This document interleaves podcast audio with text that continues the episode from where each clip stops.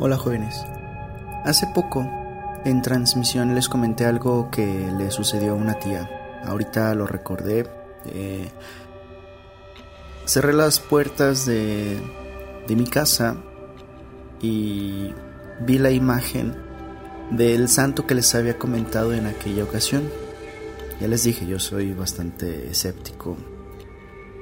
Pero a pesar de eso, eh, pues insistieron en que pegáramos la imagen de ese santo dentro de nuestra casa para que mm, pues nos sintiéramos más seguros. Se supone que ese santo, eh, bueno, la imagen, esa cédula es una especie de cédula de San Ignacio de Loyola. Hasta ahorita lo vi. En ese momento yo no sabía el nombre de dicho santo. Em, no me acordaba, no, sinceramente no recordaba y, y ahorita que bajé, cerré las puertas y vi que en la puerta de nuestra casa por dentro está la cédula que dice San Ignacio de Loyola. La leí eh, por pura curiosidad y decía que para evitar que el demonio entre, para evitar que, o sea, varias cosas. Es como una em, defensa, se supone. Y recordé la anécdota que les conté de mi tía, la historia de que pues es de terror, que en plena transmisión les conté que, que supuestamente le había sucedido hace ya muchos años. Estoy intentando más o menos recordar la historia para no omitir detalles. Em, fue a partir de ese momento el cual em, nos dieron a nuestros padres y a mí nos dieron esas imágenes para que las pusiéramos dentro de la casa. Fue a raíz de ese evento que le sucedió a mi tía que pues tenemos esas imágenes pegadas dentro de la puerta de, de nuestras casas. Posiblemente eh, tú tengas alguna, tú que me estás escuchando a lo mejor eh, asómate a tu puerta y si ves una imagen pegada por dentro, no la típica imagen de que aquí no se, no se aceptan protestantes, no, es una imagen que se pega por dentro de San Ignacio de Loyola. En algunas otras casas a lo mejor las has visto, no, no, no le has prestado atención. Yo cuando era muy joven yo no sabía para qué las pegaban. De hecho, en nuestra casa de aquella época no teníamos esa imagen, no teníamos nada pegado. Fue a raíz de lo que le sucedió a mi tía que pues nosotros pegamos eso. Les voy a relatar lo que le sucedió a mi tía hace ya muchos años. Yo estaría, mm, si no mal recuerdo, todavía estaba como en la primaria, o sea, uff, todo estaba ahí. Y yo me asusté tanto por ese relato que nos estaba contando ella que, que ya no quería ir a visitarla. Tanto fue mi miedo que dije, no, ya no me paro para nada a esta casa. La casa de mi tía era de dos pisos, pero los dos pisos solamente estaban al frente, o sea, eran las primeras habitaciones. Abajo tenía dos habitaciones, estaba, hagan de cuenta, entran a la casa, hay una especie de, de patiecito, afuera había una reja, luego está el primer cuarto del lado derecho hay un pasillo que dirige al segundo cuarto. Atrás, ya en la parte de atrás de la casa, hay un patio grande, un patio enorme, y tenía un árbol, un árbol mediano, un árbol de naranjas o no recuerdo de qué era, pero era un árbol pequeño. Em, saliendo de los cuartos, porque había dos cuartos abajo, saliendo de los cuartos estaba ya el patio y había unas escaleras que permitían el acceso al segundo piso. El cuarto del segundo piso estaba hasta el frente. Las únicas luces que había en el patio de atrás, porque era un patio grande, no, no podría calcular el tamaño en estos momentos, pero mm, observen su cuarto. Observen su cuarto. El patio de mi tía tendría el tamaño de a lo mejor dos cuartos. Dos cuartos así grandes. Eh, Ahí afuera estaba el cuarto de baño, o sea, ustedes salían de los primeros cuartos que les conté en la entrada, luego salían al patio, estaba el cuarto de baño, era un baño pequeño, y luego estaba el enorme patio. A mí me gustaba mucho ir porque pues ahí jugábamos, tenía mi prima Lupe, Guadalupe, y jugábamos cuando éramos niños, em, en el árbol tenían una especie de columpio. Ahora, las únicas luces, las únicas luces que que podían iluminar ese patio enorme eran las que estaban saliendo de los primeros dos cuartos. No tenía techo, era un patio así abierto, obviamente estaba bardeado, para delimitar la casa de los lados y la casa de atrás. Entonces, las únicas luces que iluminaban el patio eran las que estaban saliendo del cuarto. En la noche, la parte de atrás del patio no se alcanzaba a iluminar por completo. Solamente iluminaba, iluminaban aquellas luces de antes que eran luces incandescentes. Ya ven que esas luces en aquella época no se compraban luces de 100 watts. Lo normal era comprarse luces de 50 watts, menos de 50 watts y daban muy poca luz. El patio no estaba totalmente iluminado, solamente mm, una tercera parte del patio alcanzaba luz. Al fondo ya estaba oscuro, levemente iluminado por la luz que alcanzaba a llegar, pero aún así no... Em, ya no jugábamos hasta altas horas de la noche más que nada porque no quería que nos eh, no queríamos que nos saliera algún animal. Bueno, mi tía no quería que nos saliera nada y siempre decía, "Ya métanse", a pesar de que nosotros queríamos seguir jugando, siempre mi tía nos decía, "¿Saben qué? Les puede salir un alacrán, así que por favor, métanse porque puede ser peligroso." Y ya nos metíamos. En cierta ocasión, ahora sí vamos a la historia, lo que le pasó a mi tía, nada más quería relatarles cómo era, cómo era el lugar. En cierta ocasión mi tía se quedó sola. Ella tiene varios hijos, mis primos, eh, varios de ellos ya no estaban viviendo con ella. Mi tío falleció muchos años antes, falleció. Yo todavía estaba muy joven. Para la época en que mi tía se quedó sola, creo que mi prima habían ido de fiesta, no sé dónde estarían igual, a lo mejor se quedaron en otra casa, no tengo ni idea, no recuerdo, pero eh, mi tía estaba completamente sola en la casa. Dice mi tía que, que tuvo que levantarse a las altas horas de la noche para ir al baño. Ya les dije, el cuarto de baño estaba saliendo al patio, entonces mi tía se dormía en las primeras habitaciones. Ella tenía que salir, caminar por el largo pasillo para salir al patio, encender la luz y ya entrar al cuarto de baño. Dice que cuando salió del baño y ya iba para regresar a las habitaciones, sintió que algo la jaló que algo de repente la agarró por la espalda y la comenzó a jalar hacia donde estaba la oscuridad. Ella dice que se asustó bastante, que incluso eh, comenzó a gritar, empezó a sostenerse de las escaleras porque ahí, eh, ya les dije, o sea, saliendo hacia el patio estaban las escaleras que pues conducían al, al segundo piso. Ella dice que se sostuvo con todas sus fuerzas y que algo la estaba jalando, nada más, o sea, ella ni siquiera pudo voltear a verla, a, ver la, la cosa que la estaba jalando y que con mucho esfuerzo logró zafarse e inmediatamente se metió a la, a la casa. Era una, bueno, se metió a, las habitaciones porque era de una puerta enorme de metal, esa la recuerdo perfectamente. Era una puerta enorme, el cual eh, tenías, haz de cuenta, te metías, inmediatamente podías cerrarla y ya asegurarla.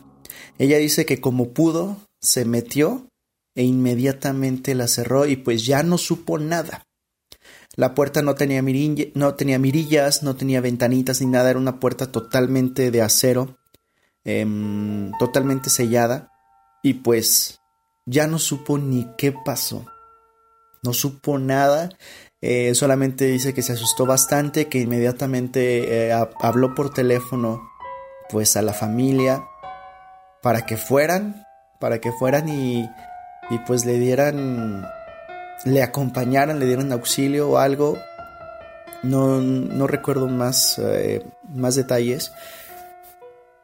Pero a partir de ahí, a partir de ese día, ella puso esas imágenes en la puerta, tanto en la entrada principal como en la entrada al patio.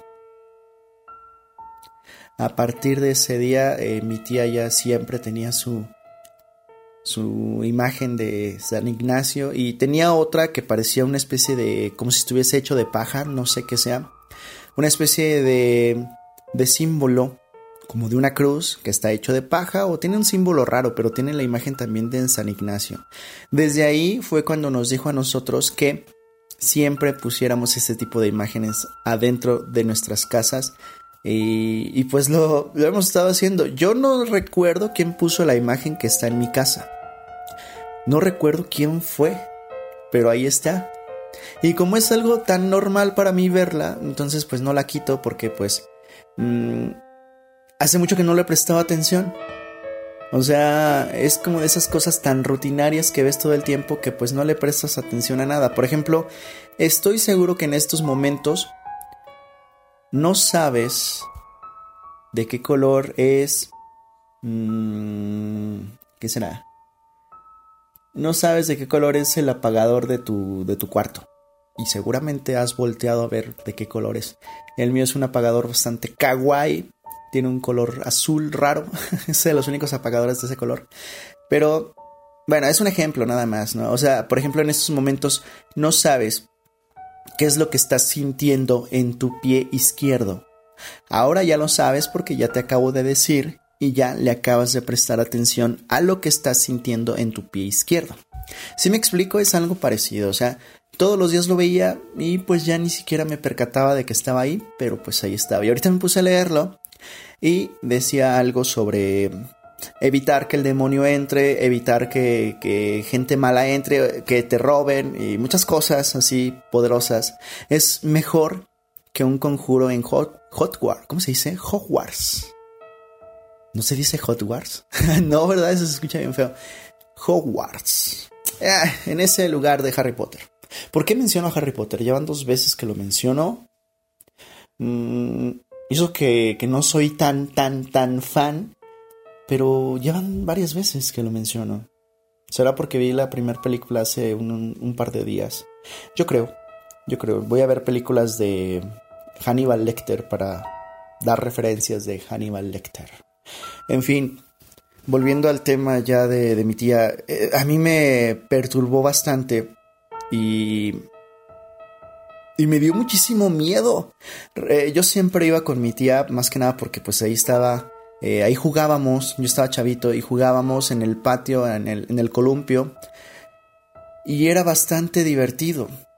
Pero a partir de ahí ya no quise ir. Ya jamás. Es más, eh, empezaba a oscurecer y me iba.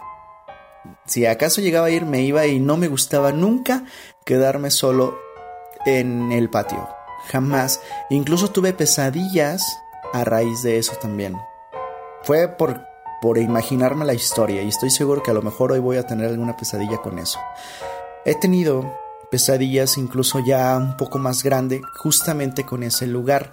Una vez, eh, uno de los sueños que tengo, de las pesadillas que tuve, em, recuerdo que yo estaba sentado en el comedor que tenía mi tía. Era un comedor y adelantito del comedor estaba la puerta de acero que yo les menciono. Yo soñé que estaba sentado en, pegado a la pared y volteando hacia la puerta. Las luces estaban, eh, solamente estaba encendida la luz de donde yo estaba, pero afuera yo sabía que estaba oscuro. No se podía ver, pero yo sabía que estaba oscuro y que era de noche. Entonces en el sueño lo que hice eh, es que yo estaba sentado, así derechito, volteando hacia la puerta por algún extraño motivo, o sea, no, no recuerdo perfectamente por qué lo estaba haciendo, pero de repente de la puerta empezaron a salir como... Em, como manos, incluso se escuchaba como si la estuvieran golpeando, pero la puerta incluso parecía elástica en el sueño, o sea, daba la impresión de que como si fuera de hule, porque se veían como algunas manos, varias manos, estaban intentando como atravesarlas. Así como en las películas que, mm, que hay una puerta y cómo se ve, que como el monstruo está intentando entrar y saca las manos. Eh, o sea, no la atraviesa, no la atraviesa, solamente hace la puerta como si fuera elástica, como si la mano se calcara completamente en la puerta y pudiera moverla a su antojo, así. Y eso es lo que yo estaba soñando, que algo quería meterse y, y pues no, no podía. Eso fue una pesadilla que pues tuve un par de ocasiones y fue a raíz de eso que me contó mi tía. ¿Qué habrá pasado? ¿Qué fue lo que realmente pudo haber pasado? Hay varias teorías. Una es que pues sí, algún evento paranormal le pudo haber sucedido, cosa que pues no nos consta porque no estuvimos ahí. Nadie estuvo ahí, solamente podemos basarnos en la palabra de mi tía. Y mi tía no es una persona que esté mal de sus capacidades mentales, es una persona cuerda. Perdón, es que eh, como que me duele un poquito la garganta. Es una persona cuerda y ¿Y por qué lo dijo? O sea, ¿qué se, ¿qué se habría ganado con decir eso? No tenía por qué mentirnos. Entonces, bueno, mi tía está bien de la cabeza y puede que una que puede que sí haya sido cierto que que algún ente paranormal hubiera intentado jalarla. La otra es que a lo mejor algún algún sujeto se pudo haber brincado de las otras casas. Ya les dije, no tenía techo, solamente tenía unas bardas que cubría las otras casas. Yo recuerdo que la casa del lado derecho estaba muy alta, así que pues no podía brincarse nadie de ahí. Pero de atrás sí.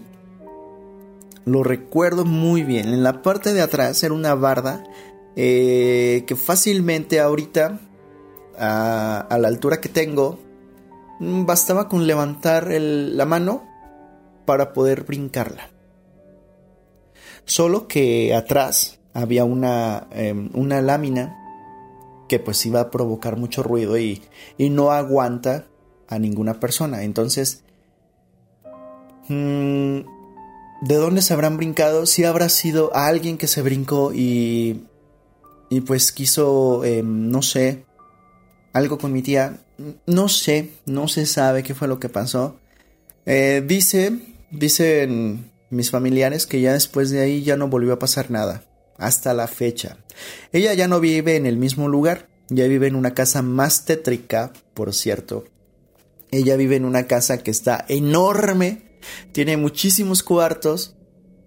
Y yo creo que en cada cuarto ha de tener su imagen la imagen de San Ignacio, no sé. En fin, jóvenes, cuídense mucho. Espero que tengan una excelente noche. Y pues nos escuchamos después. Muchísimas gracias por eh, suscribirse al podcast. Si alguna de las historias que les ha gustado, em, si alguna de las historias les llamó mucho la atención y les causó temor, les invito a, a que la compartan con alguien que crean que también le va a gustar, porque no a todos les gusta, ¿eh? o sea, hay gente que, que inmediatamente le mandas algo de terror y, ah, esto no es, eso no existe. Bueno, yo también soy de esos, de los que pues soy escéptico, pero de todas formas me fascina escuchar historias de terror. Si ustedes tienen alguna historia en formato audio o quieren que vea algún video, mándenlo. Y yo con mucho gusto lo veo. Me fascina ese mundo del terror. Eh, y si ustedes conocen a alguien que posiblemente le pueda gustar algunas, alguna de las historias que he grabado, les invito a que la compartan, no pasa nada, sería genial y bueno, hasta pronto jóvenes, bye.